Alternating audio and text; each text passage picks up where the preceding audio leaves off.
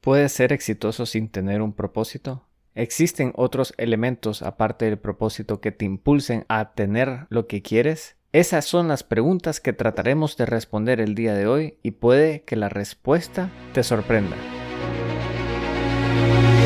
Te has enfrentado a la duda, al temor, te paralizas, no logras avanzar, sientes que el peso del mundo aplasta tus ideas, proyectos, sueños y cuando crees que ya no puedes seguir, que todo se ha terminado, te levantas una y todas las veces. Con pasión, disciplina, perseverancia. Porque tu vida tiene una razón, porque tiene un propósito, porque luchas para controlar al dragón que hay en ti. Bienvenidos a otro episodio del Dragón en ti.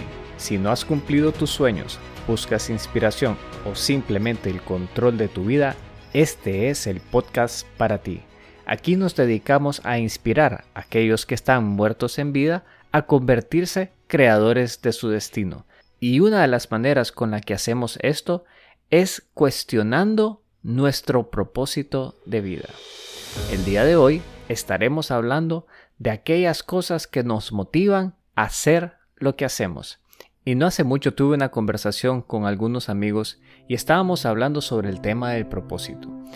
Y ellos me comentaban que habían otros elementos fuera del propósito que impulsaban al ser humano a hacer cosas sorprendentes. Inclusive cuestionábamos para qué necesito saber yo mi propósito de vida si realmente no lo necesito para ser exitoso en la vida.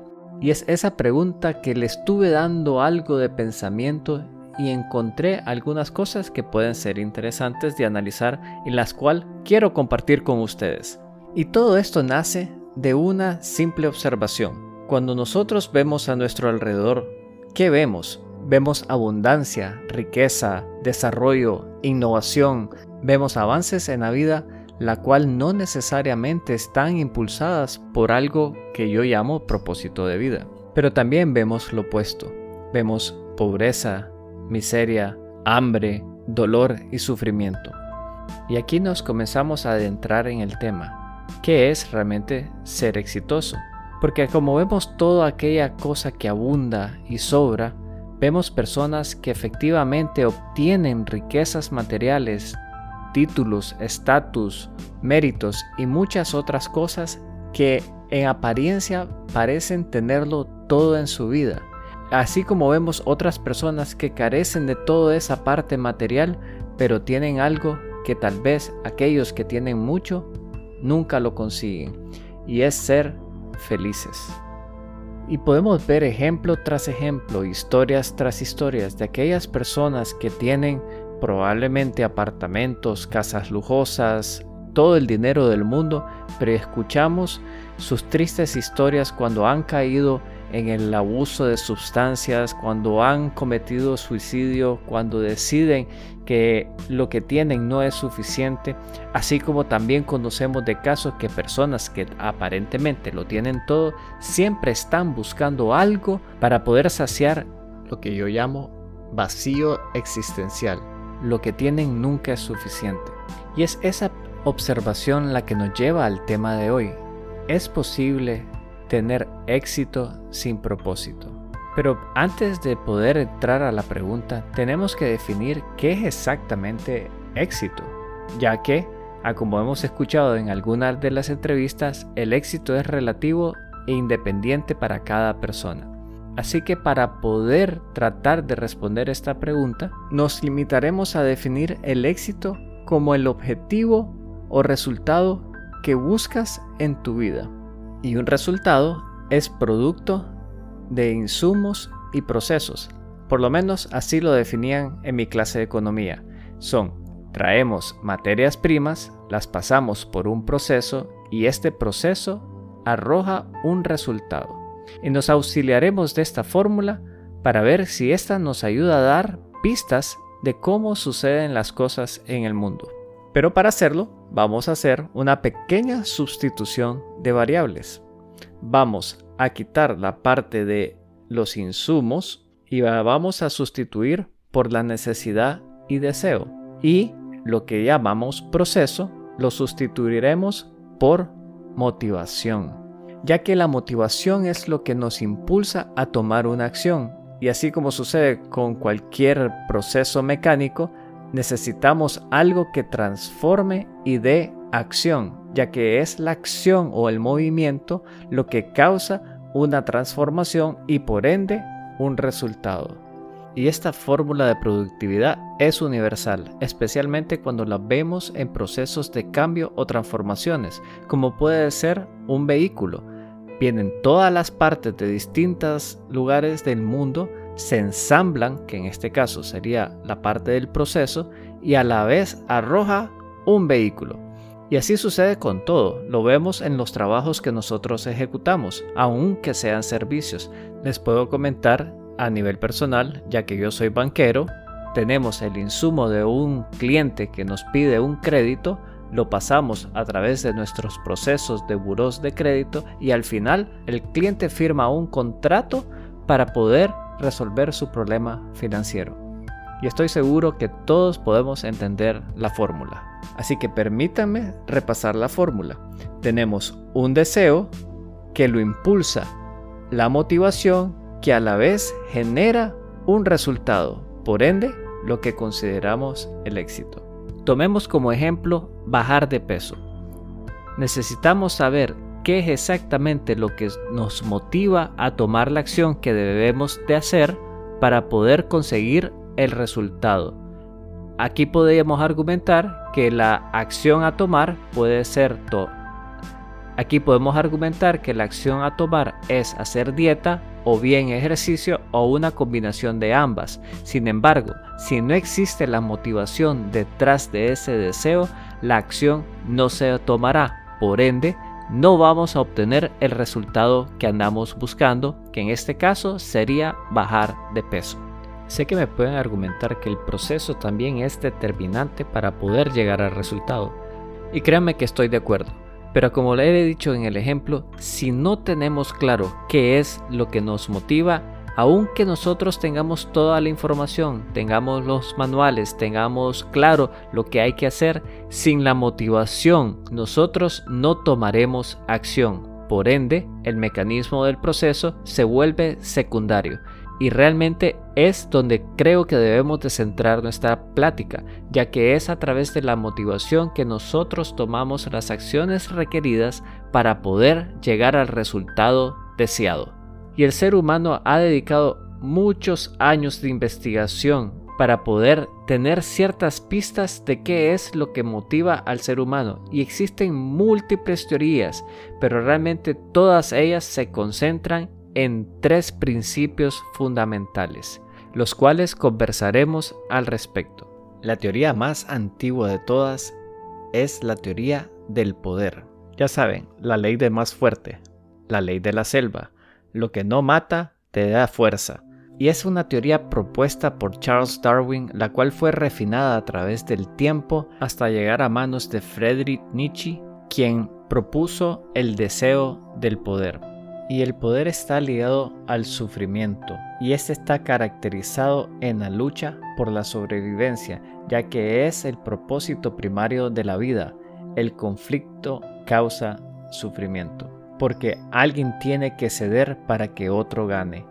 Alguien tiene que morir para que el otro sobreviva y sabemos que nos sentimos inclinados a aceptarla ya que lo vemos en la naturaleza a través de la evolución, a como sabemos que especies más débiles han muerto en el proceso evolutivo de la vida y han quedado nada más aquellas que se logran adaptar, pero ¿cómo interpretamos esta teoría del poder como un factor de motivación en el ser humano? Verán, el ser humano busca ese sentido de superioridad, a la vez es lo que lo motiva a tomar acción. En antigüedad, ese sentido de superioridad se había reflejado en la fortaleza física, ya que saber que tenías la capacidad de hacer más que los demás te generaba un resultado superior a los otros. A la vez sentía un a la vez se daba el sistema de compensación, que aquel que era el más fuerte era el que lideraba a la manada y a la vez era el que tenía los privilegios para seleccionar la mejor comida, la mejor compañera, el mejor lugar para protegerse de las inclemencias del clima. Pero a lo largo del tiempo, la fortaleza física se vino cambiando por otras atribuciones y al día de hoy uno de los elementos que más le da poder al individuo es su capacidad económica.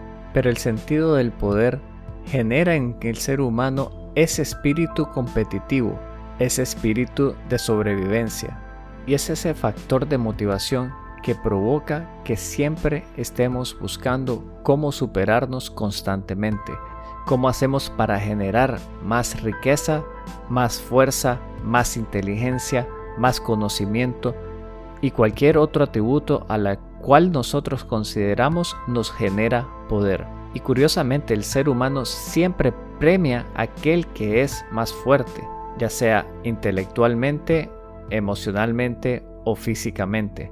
Como ejemplo, en la parte física lo vemos otorgando medallas a aquel que se demuestra que es el más fuerte, veloz o ágil. Por eso existen las Olimpiadas.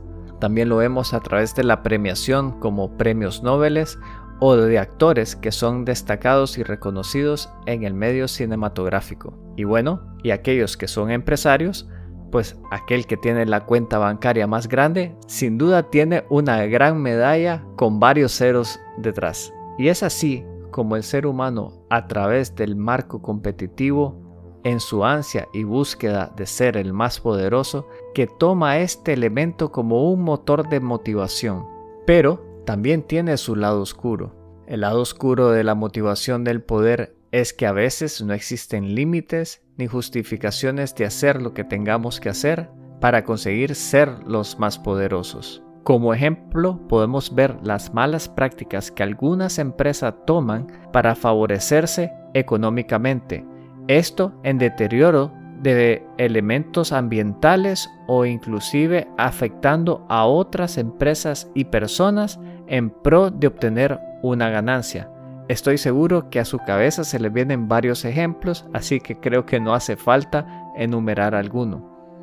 Pero también existe otro lado de la parte del poder que a veces puede ser un factor de desmotivación y es ese elemento competitivo del ser humano. Cuando un elemento sentimos que está fuera de nuestro alcance, nosotros mismos nos demotivamos a no seguir la lucha porque creemos que es imposible de ganar y cuando consideramos que el reto es demasiado grande, a la vez nos retiramos.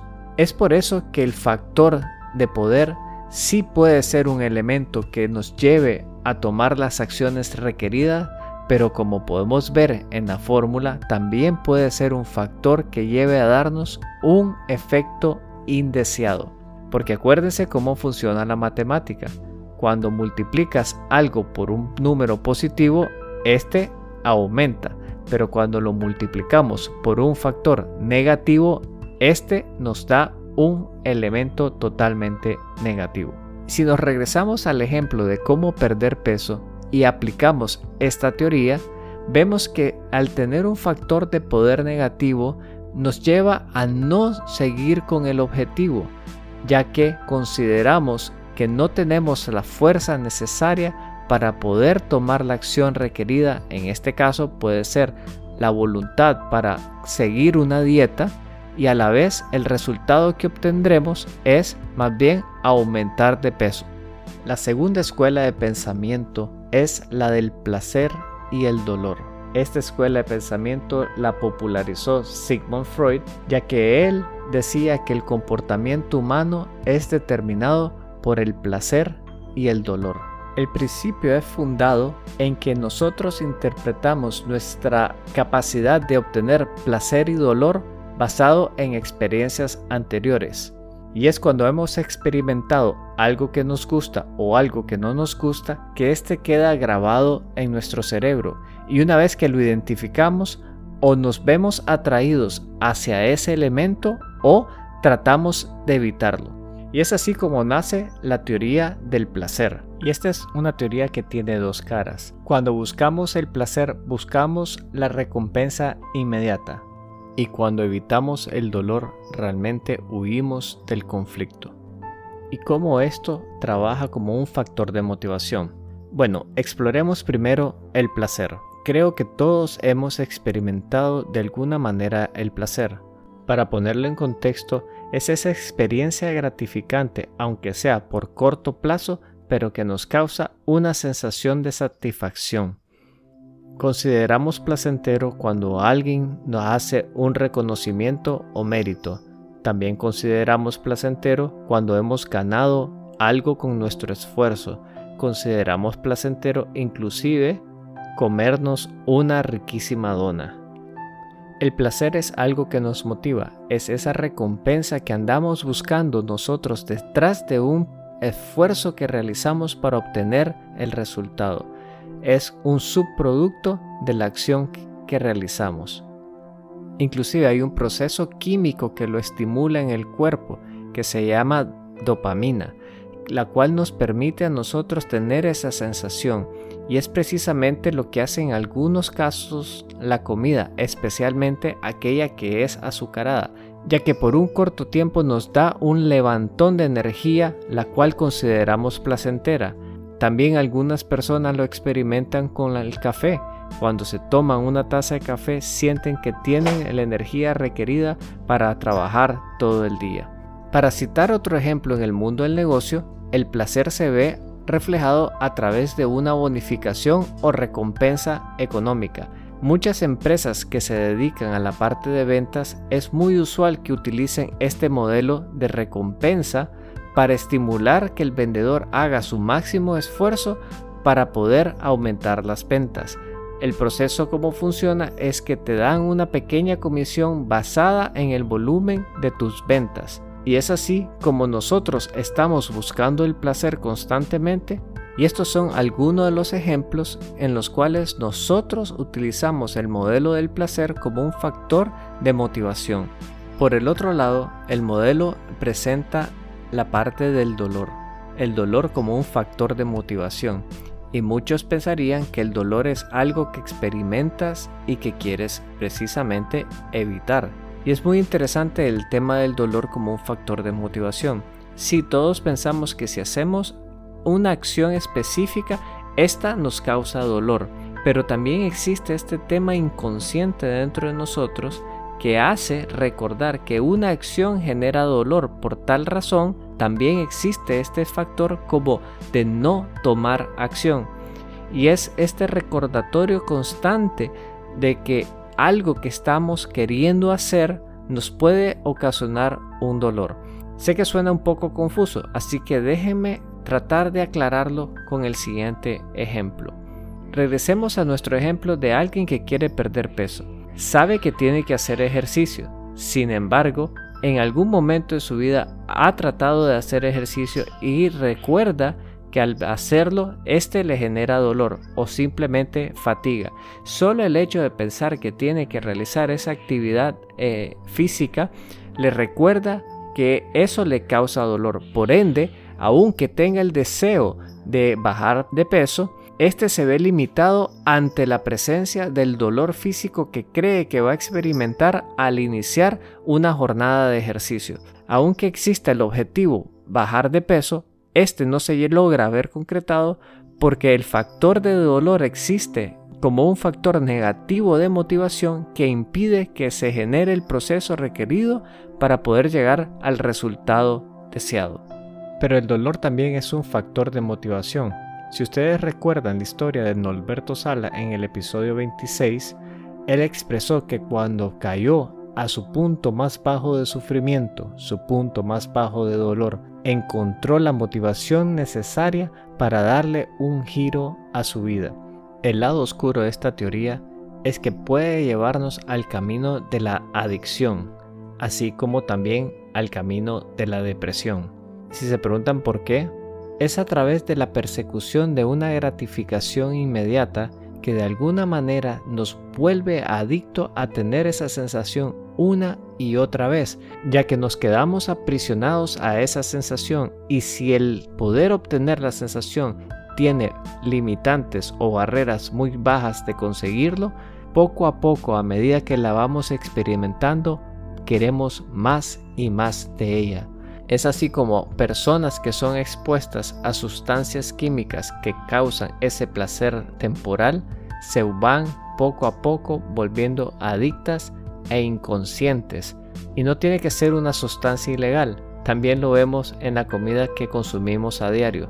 El azúcar es una sustancia que causa este mismo efecto, ya que nos hace sentir bastante bien a nivel del paladar y consumirla no toma nada más que un mordisco. Esto por el lado del placer, pero por el lado del dolor también existe un lado negativo y es que al evitar dolor caemos en la parte del miedo y por miedo de precisamente sentir dolor o sufrimiento evitamos de forma ilógica tomar acciones que pueden ser beneficiosos para nosotros. Es así como el ejemplo que le cité de hacer ejercicio. Cuando sabemos que algo nos va a contribuir de forma positiva, pero nos vence el tema del dolor como un factor de motivación, este impide que logremos el objetivo. Pero no puedo obviar la idea de que tanto la teoría del poder como del placer generan factores motivadores suficientemente fuertes para crear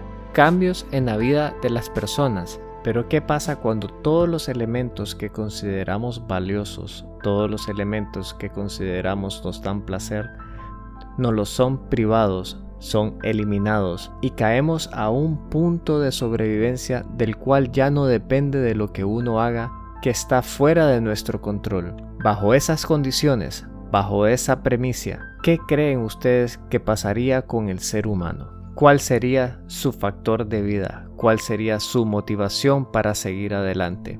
Y es así como nace la tercera teoría de motivación, la cual es encontrar el significado detrás del propósito. Esta teoría fue expuesta por Viktor Frank, quien es un sobreviviente de los campos de concentración nazi en la Segunda Guerra Mundial. A como él narra, durante su experiencia en los campos de concentración por más de cuatro años, fue privado de todo tipo de derecho, de vestimenta, alimentación, compasión, reducido a la esencia del ser humano a un número y a un factor indeterminado de vida o muerte, ya que él no sabía en qué momento iba a ser privado de ese derecho. Sin embargo, pese a las circunstancias, él dice que dentro de todas esas vicisitudes encontró una razón de vida, una motivación para seguir adelante. Y es así como nace la teoría del propósito. Es a través de encontrar el significado en las cosas que hacemos que nos motiva a seguir adelante. Pese a todas las circunstancias, nosotros tenemos la decisión de cómo afrontarla. Nos indica que la vida no es principalmente la búsqueda del placer, ni es la búsqueda del poder, sino una búsqueda del sentido, la mejor tarea que puede realizar cualquier persona es encontrar el sentido de su propia vida, ya que como él indica, cada uno tenemos una responsabilidad y es nuestra responsabilidad cumplir con la tarea por la cual estamos en este mundo.